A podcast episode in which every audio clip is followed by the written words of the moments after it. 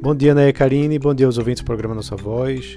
A semana econômica vai ser mais curta, né, porque temos o feriado na quinta e na sexta, principalmente no mercado financeiro, mas temos aí uma expectativa ainda importante sobre alguns fatos que serão divulgados e teremos desdobramentos essa semana. A começar pela maior restrição que está voltando a acontecer em determinadas cidades é, por conta do aumento de casos do Covid. Né? São Paulo, Manaus e outras cidades estão passando por um aumento no rigor com relação a isso e pode trazer consequências econômicas. Também a expectativa com relação às negociações do Brasil com os fornecedores de vacinas né, e com os testes, principalmente da vacina é, que, da Coronavac, que será usada inicialmente lá por São Paulo.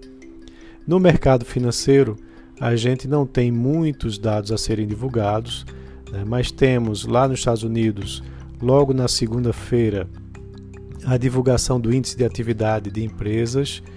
Né. Na terça-feira, a gente tem aqui no Brasil a expectativa do GPM né, para o mês de dezembro, com uma expectativa é, de 3,22% de aumento. É, também a divulgação da taxa de desemprego na mes no mesmo dia, na terça-feira. É, na quarta-feira, a gente tem lá nos Estados Unidos a divulgação dos gastos de consumidores. É, também temos aqui no Brasil divulgações da, do relatório do, da relação dívida-PIB, é, balanço orçamentário, e o superávit também orçamentário para o mês de novembro.